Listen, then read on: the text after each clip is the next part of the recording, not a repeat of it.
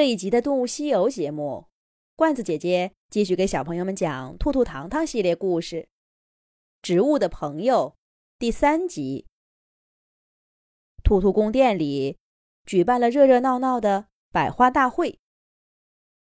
不过，随着一大群小虫子的到来，牡丹、芍药、桃花、樱花这些美丽的花朵，都完成了传播花粉的任务。一一凋零了，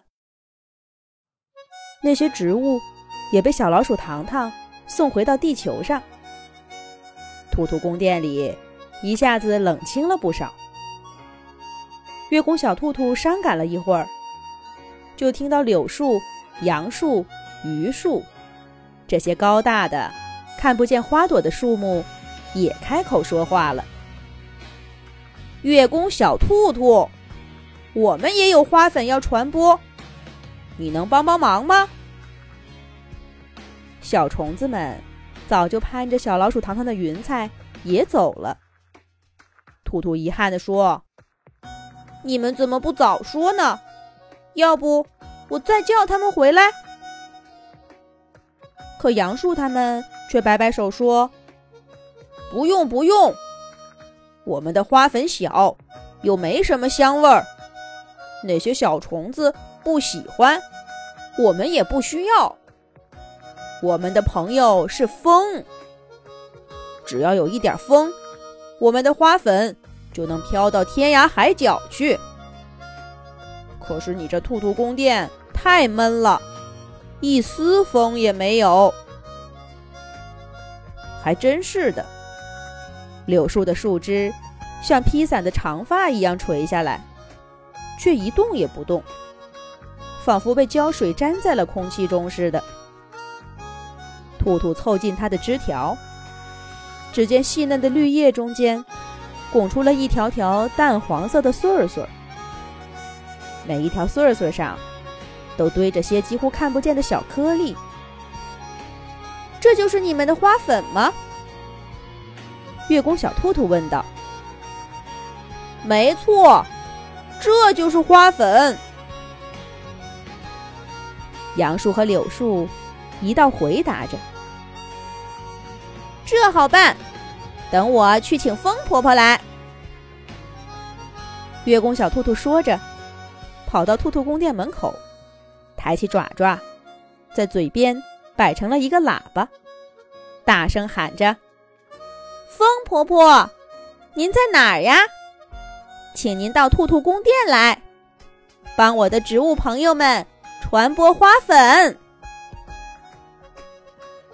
月宫小兔兔话音刚落，只听见“呼”的一声，兔兔宫殿的云都卷起了好高，险些把兔兔掀个跟头。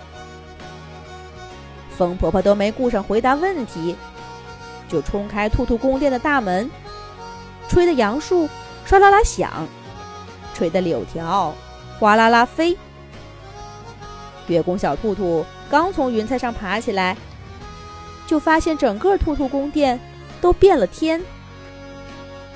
那白色的、黄色的、粉色的棉絮似的花粉满天飞舞，它们飘在云彩上，好像白云长了许多双细细的脚。它们粘在屋顶上，好像一只小鸟飞过，留下了一团绒毛。它们还扑进月宫小兔兔的鼻子里，害得它啊气啊气，喷嚏打个不停。而更多的，则跟着风婆婆飞出了兔兔宫殿，消失在远方的天空。不过，总有些格外幸运的。飘到另一棵树上，就像那些被小虫子们带走的花粉一样，找到了一个伙伴，有了一个新家。谢谢你，月宫小兔兔，谢谢你，风婆婆。植物们说道：“等到秋天，欢迎你们来看我们的果子。”风婆婆依旧顾不上回答，她在兔兔宫殿里吹够了风，一刻都不肯停留，早飞去了其他需要他的地方。兔兔宫殿一下子冷清了，只剩下一株粉红色的山茶花，还有些漂浮在水中的藻类。哎呀，怎么把你们给忘了？别急，我再去请几只昆虫来。不用了，我们才是山茶花的朋友。兔兔话音刚落，几只叫不出名字的小鸟就从它背后飞出来，落在了山茶花大朵的花瓣上。这些小鸟就像昆虫一样，帮助不同的山茶花传递花粉。而那些藻类，兔兔回身一看，恍然大悟。假如它们也有花粉，那早就可以跟着水自由的流动了。这时候，山茶花和水中的藻类也跟兔兔挥手道别。